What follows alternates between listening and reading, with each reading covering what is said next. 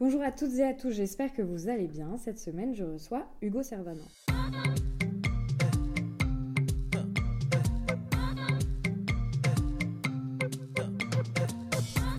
Présente est un podcast dans lequel je souhaite mettre à jour ce qui vient en amont puis en aval de l'art contemporain.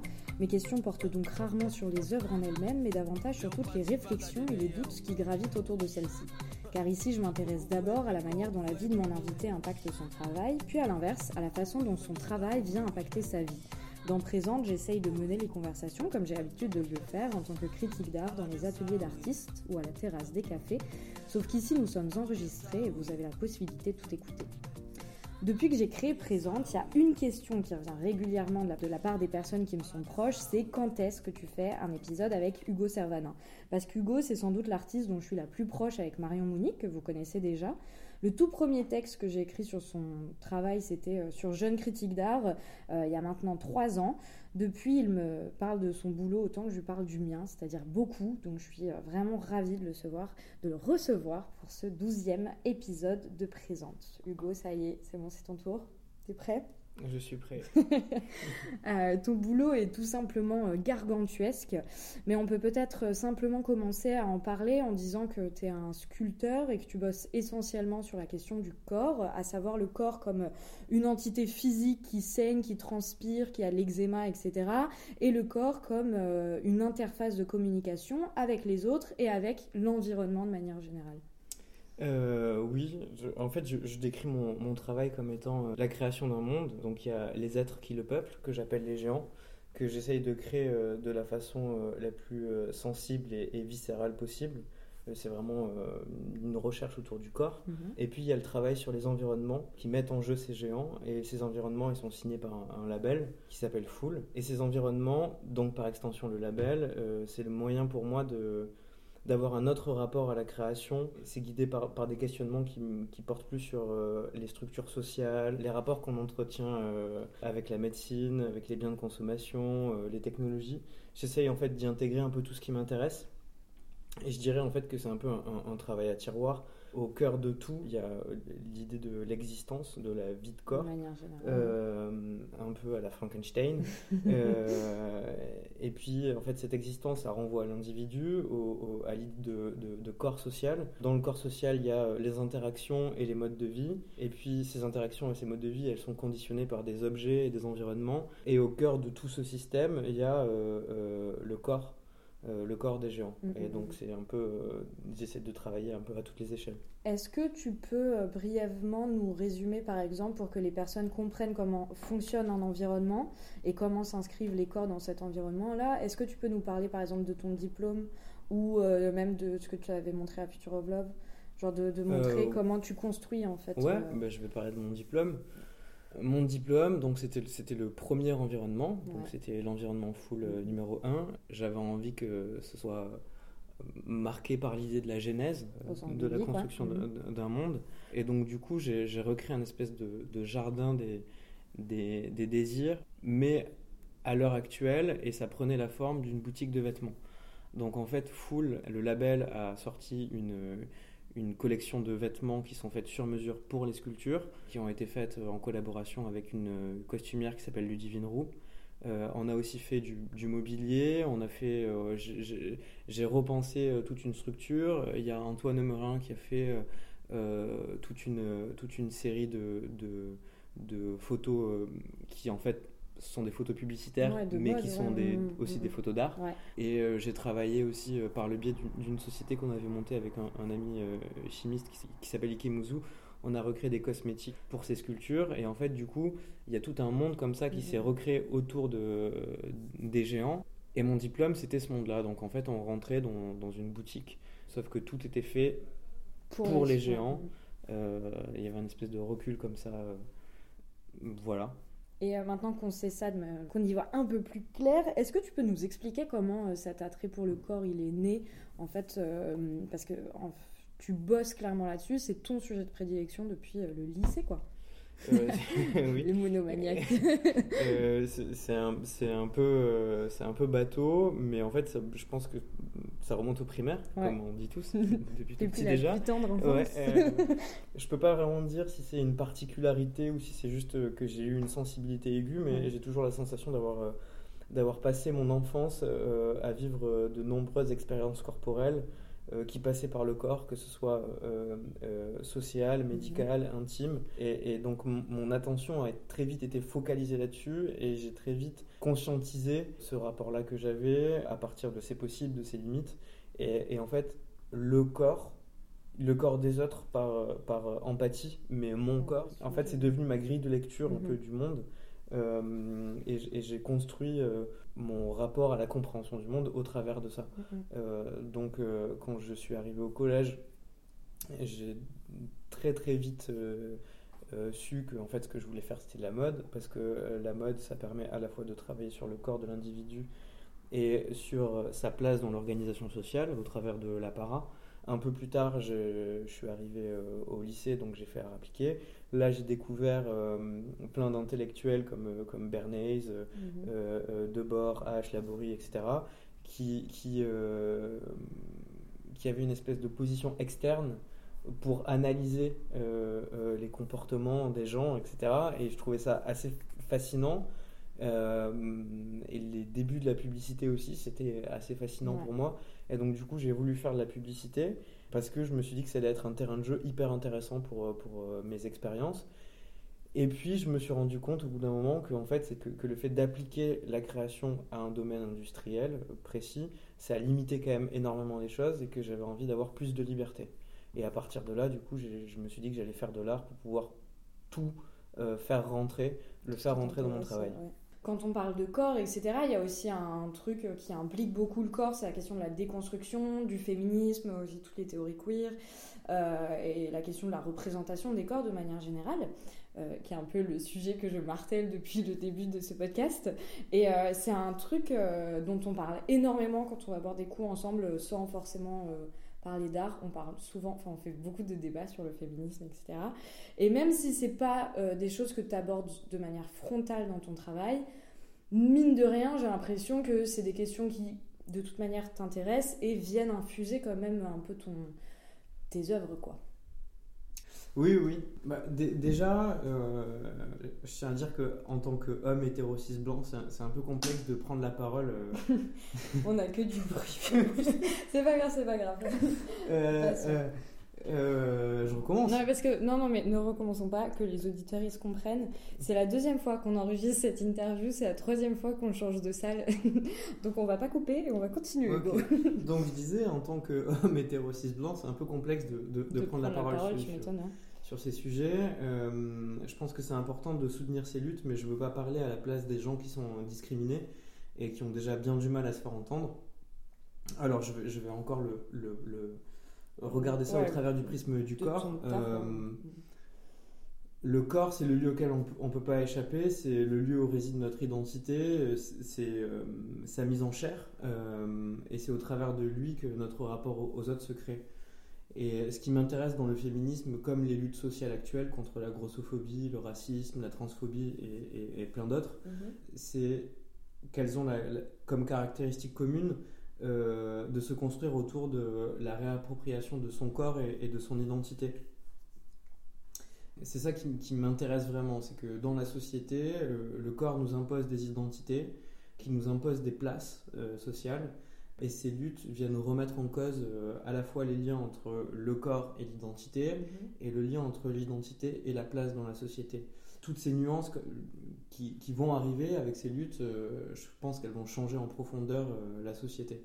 C'est le, le, fonctionnement de la discrimination, en fait, il est, il est inhérent à l'homme. C'est que tu as besoin de la discrimination pour acquérir des réflexes, et tu as besoin de ces réflexes pour juste ouvrir une porte et pas tu passer. décharges la discrimination, tout ce qu'on.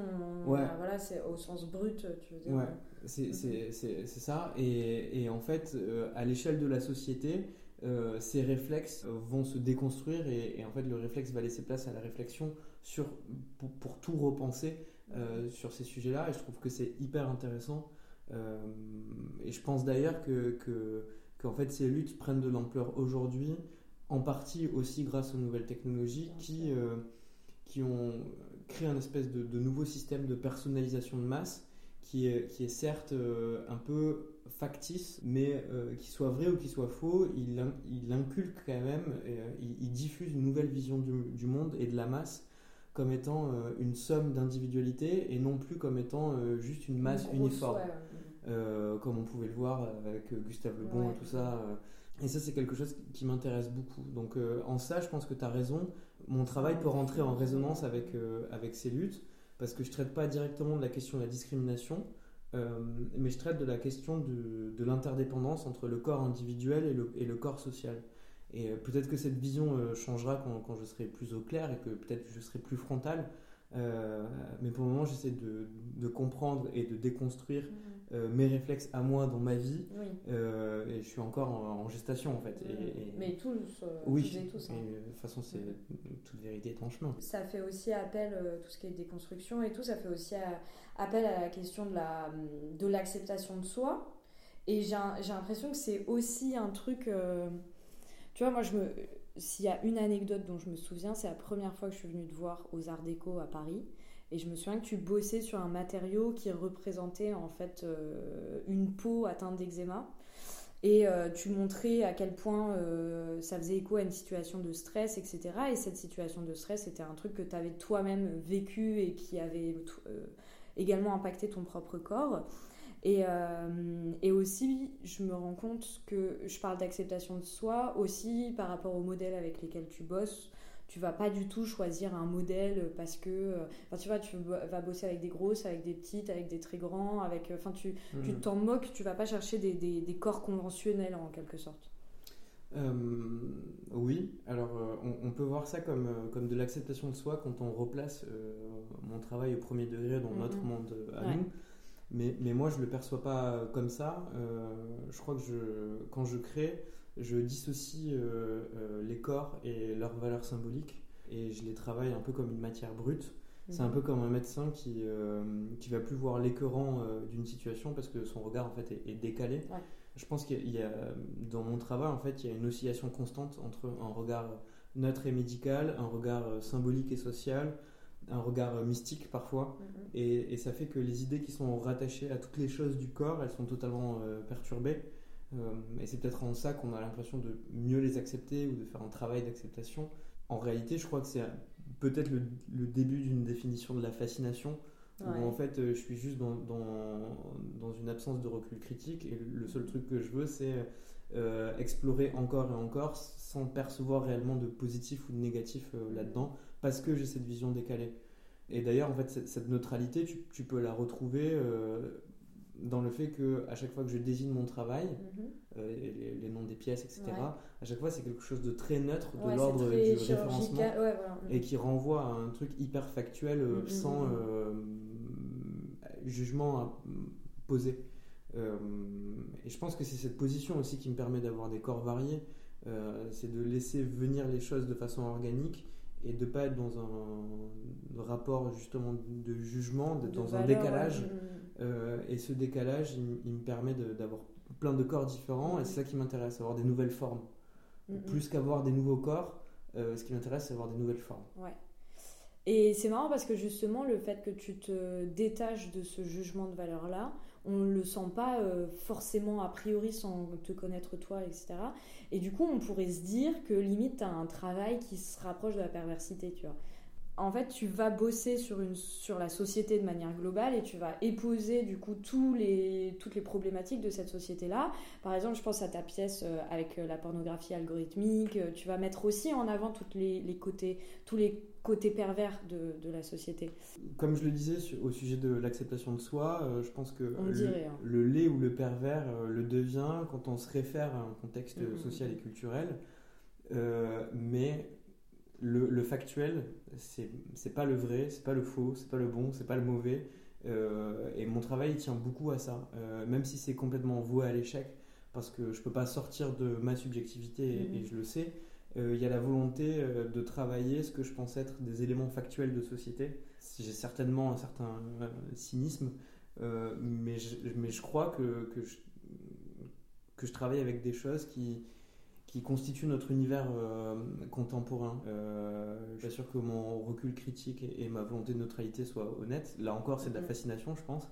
Mais par exemple, tu parlais de d'environnement full 1 que j'ai présenté à Future of Love. Donc la ben, pornographie. Ouais, c'est ça. Ben, en fait, c'est composé en partie d'une intelligence artificielle. Est-ce que tu peux expliquer vraiment précisément Ouais, c'est une pièce, c'est une installation avec une intelligence artificielle qui génère de la pornographie d'une part et, euh, et euh, une cuve dans laquelle de l'eau bout qui vient re-rendre ces images organiques. Mhm. Euh, elles sont plus pixelisées, mais elles sont, troublées vraiment par, par, l'eau. Mhm. et donc cette intelligence artificielle qui génère de la pornographie, il y a, pas mal de, de gens qui ont, qui, qui ont souligné la, le côté pervers mhm. de la chose, alors qu'en en fait, euh, ce n'est qu'un logiciel qui génère des vidéos à partir des 100 000 images pornographiques les plus vues en France sur Google. Et la plupart des gens qui sont venus voir l'expo ont déjà vu ces images autrement que par ma pièce. Euh, et on en revient encore à la question de l'individu dans le social, euh, de ce qui se montre ou pas, de ce qui s'accepte ou pas. D'ailleurs, c'est très étrange parce que, parce que je te parle de recul mais tu as de nombreux artistes euh, comme euh, Paul Calu, euh, Art Christopher, Regina Demina et tout ça, qui, qui parlent de moi comme étant un artiste romantique. Ah ce, qui, ce, qui, va, ce qui va un peu ah à l'opposé. Ah et en fait, je pense que c'est aussi un point important de mon travail, c'est que je me situe un peu dans un paradoxe entre la volonté de recul et de raison et la pulsion de l'intime, du sentiment et, de, choses au, premier degré. Et je pense que malgré cette volonté d'extérioriser le regard euh, et de chasser le jugement, comme je le fais, que ce soit le travail du corps ou des environnements, il y a un grand engagement personnel dans mon travail et, euh, et la grande majorité de mes pièces, en fait, sont des réflexions construites autour de mon intime. Euh, cette volonté de s'extraire de soi-même, par exemple pour les géants, on peut pas en fait, quoi qu'on en dise, on ne peut pas enlever le fait qu'il y a un rapport physique direct qui bah m'engage. Parce qu'il euh, il y a déjà le rapport avec le corps des autres, parce que je les moule. Tu les moules, tu les euh, touches. Ouais, c'est ça. et, puis, et puis, je fais des. Tout ce que je produis moi en tant que géant, en fait, c'est des choses qui sont à mon échelle que je peux moi produire. Et donc, en fait, il y a une lutte directe avec la matière. C'est pas euh, des fichiers 3D que j'envoie. Enfin, tu vois, c'est vraiment un rapport direct. Et pour les environnements, en fait, je, je, je m'engage directement parce que je travaille sur des choses que j'expérimente directement dans ma vie euh, et je crée moi-même des biais. Alors les biais, c'est toutes, les, toutes les entropies. Euh, et en fait, ces entropies-là, moi, je les crée. Donc, euh, c'est quelque part ma patte à moi en tant qu'artiste mm-hmm. et, et, mon rapport sensible à ça. Et d'ailleurs, je pense que avec le temps, je vais en venir à, à m'engager physiquement beaucoup plus dans mon travail. Ah ouais? euh, à la première personne et, avoir un rapport plus schizophrénique mhm. entre, entre euh, euh, ce recul et cet engagement-là. Mais ça, ça, ça, implique que tu tentes vers la performance ou un truc comme ça ou Je ne sais pas. Je sais, je sais pas. C'est. Dans la monstration ou dans, le, dans le, le fait de créer l'œuvre ben, tu vas t'impliquer? Dans, en fait, le, le, truc, c'est que de plus en plus, la, le fait de créer l'œuvre devient performatif et, et, montré. Euh, et donc, du coup, euh, ça peut prendre cette voie-là, mais ça peut aussi, ça peut aussi euh, être le fait que, par exemple, j'essaye de plus en plus d'intégrer d'autres artistes et d'autres performeurs comme étant des géants. et je pourrais très bien, moi aussi, m'intégrer dans ce monde-là. Euh, je sais pas encore, mais, mais c'est une structure et, j'y pense et, je pense que j'aimerais un peu me tremper euh, mm, mm, mm. dans ce monde-là. Euh, j'ai l'impression qu'il y a tellement ce truc où tu as justement. Et il y a un double jeu où tu essayes de euh, mettre à distance un peu ton travail et de regarder les choses de manière euh, très euh, chirurgicale et très froide, etc. Et un, autre côté où en fait tu es très impliqué. Et justement, dans cette volonté de te dégager un peu tout ça, du coup, ça t'a mené à travailler à, faire énormément de collaborations tu travailles quasiment sur tous tes projets, tu bosses avec des gens. Euh, tu as notamment bossé avec euh, Jeanne Vicériel, euh, la fondatrice de la, clinique vestimentaire. Tu bosses presque quotidiennement avec Antoine Pintou, avec qui tu bûches surtout les, sur les questions d'intelligence artificielle, etc. Mais tu bosses aussi avec des musiciens, des musiciennes, des chercheurs, des chercheuses, etc. En fait, ton objectif à terme, c'est vraiment de recréer toute une société. j'ai l'impression. oui, alors là, il y, a deux choses bien distinctes. Déjà, les directions que prennent mon travail, elles sont trop diverses pour que je puisse tout maîtriser. Et j'ai très vite accepté que j'allais devoir travailler avec beaucoup de monde mhm. pour voir mes projets exister. Et puis aussi, il y a, y a, certaines choses sur lesquelles je, je travaille, notamment les nouvelles technologies. Euh, qui nécessite selon moi d'avoir un regard externe pour les, pour, euh, pour les travailler. J'ai une approche qui est, qui est, plutôt sensible, sociologique, philosophique, euh, et je pense que chercher à maîtriser trop profondément la technique, ça va m'ôter un recul, une liberté ce serait un peu plus compliqué. Et, et, donc du coup, euh, et donc du coup, dès le début, on s'est dit avec Antoine que euh, il fallait pas que je cherche à maîtriser ces choses-là. Mhm. et, euh, et, Antoine est très très très important dans le studio parce qu'en en fait, sans lui, la totalité de mes pièces complexes, elles, mhm. elles pourraient pas avoir le jour. Parce qu'en fait, moi, je, je, je, je crée, j'apporte le projet, je le pense, et soit il fait appel à des, savoirs que je n'ai pas, euh, soit il fait appel à des savoirs que ni lui ni moi on a, mais à nous deux, on arrive à trouver euh, euh, le savoir. Donc ça, c'est, un truc hyper important et je pense que j'essaye de développer l'atelier dans ce sens-là. J'aimerais trouver de plus en plus de gens qui soient capables d'être des, espèces d'interfaces entre la lecture, ce que je veux créer, euh, et les pièces. C'est une relation un peu interdépendante, un peu comme un réalisateur en fait. Il a une vision globale et puis euh, derrière il y a plein de gens qui ont des savoirs plus précis mm. Euh, et qui viennent affiner cette vision. Ben, c'est beaucoup comme ça que ça se passe pour une grande partie de, de, mon travail. Et ensuite, pour ce qui est de la question des collaborations, là c'est encore différent. Je pense que en fait j'ai un, un, amour de, de la matière et qui me pousse à produire. Mais d'un point de vue purement conceptuel, euh, j'y vois pas grand intérêt. On vit euh, une époque où il y a un changement d'échelle euh, qui génère une quantité d'informations énorme. Et pour moi, les grands créateurs et les grandes créations aujourd'hui, ce ne sont pas ceux qui s'expriment, mais c'est ceux qui créent des cadres dans lesquels les autres vont pouvoir s'exprimer. Je pense notamment aux réseaux sociaux, aux plateformes de streaming, etc. pour moi, ça, c'est les grandes œuvres d'aujourd'hui. Et je pense que c'est ce que j'essaye de faire avec Full en fait. Euh, j'essaie de créer un espace, un cadre dans lequel les créateurs peuvent s'exprimer, expérimenter, développer des univers autour d'un objet commun qui est euh, les géants. D'autre part, euh, je suis aussi assez partisan de, de, de, ce rapport que Georg Simmel il avait à la, construction d'un monde, l'organisation sociale et les idées totalitaires avec l'idée de chaos. comme, comme seule forme réelle de, vie possible. Euh, et, je crois que la meilleure façon de créer un univers qui soit vraiment riche, intéressant et qui me dépasse pour ces géants, euh, c'est d'installer un chaos créatif. Et je pense que je ne dois pas maîtriser ce qui s'y passe. c'est ce que j'essaye de faire. Mm, mm. Donc je pense que euh, le but c'est d'arriver à, un moment où l'univers il est totalement hors de contrôle, que je gère comme ça dans les grandes lignes des cadres et que euh, tous les créateurs qui ont envie d'expérimenter quelque chose dans un univers euh, parallèle, symbolique, puissent venir y mettre leurs recherches. Vaste programme, quoi. Mm, sur ma note, c'est scandaleux. J'ai juste marqué dernière question, deux points argent. oui, beaucoup. J'espère. Je te le souhaite en tout cas. Est-ce que tu réussis à gagner des sous grâce à ton travail ma pratique, elle peut se développer et elle s'est développée aussi en grande partie parce que je viens d'un milieu petit bourgeois. Euh, pas d'opulence, pas beaucoup mhm. d'argent, mais assez pour me permettre de faire des études d'art et de payer un loyer à Paris. C'est déjà, énorme en soi, mhm. sans avoir à travailler à côté, etc. C'est déjà énorme en soi.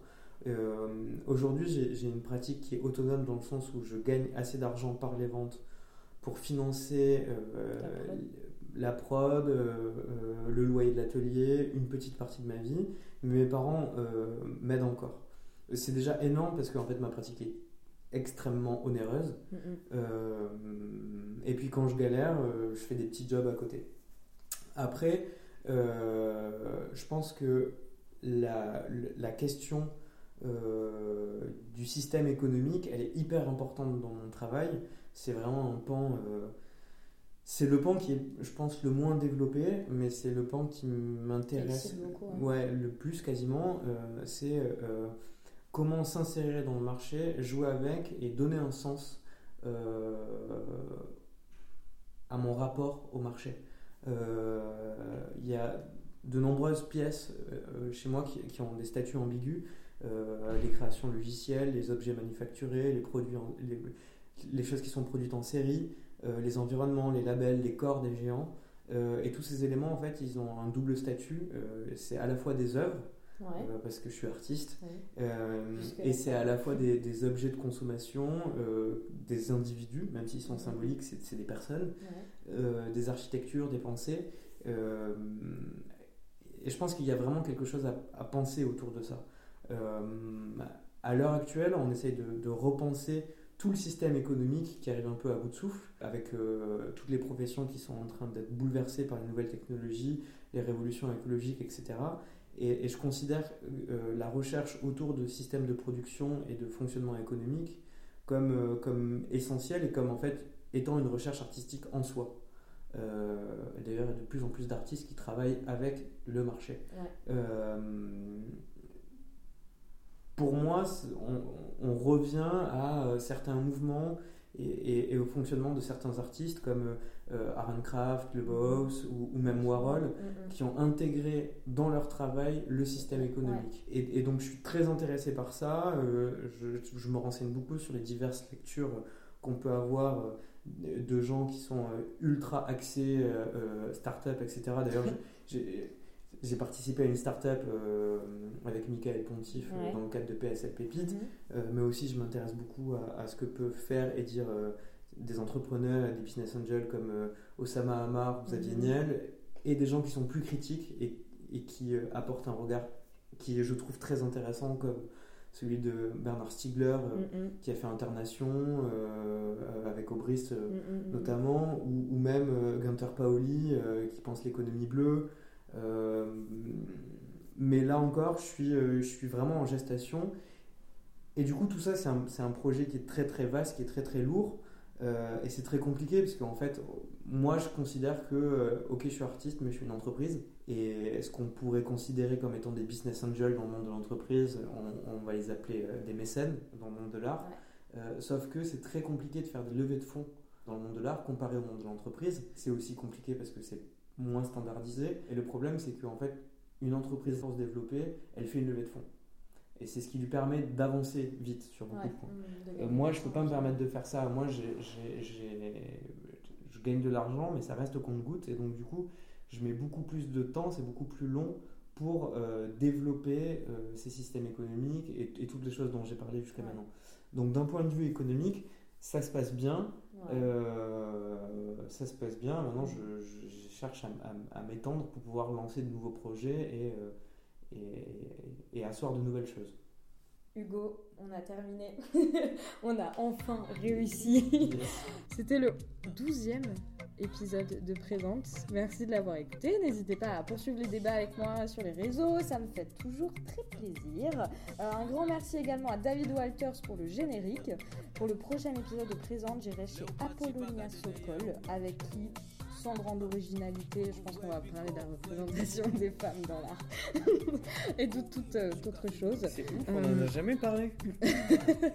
Mais d'ici là, prenez soin de vous et je vous embrasse.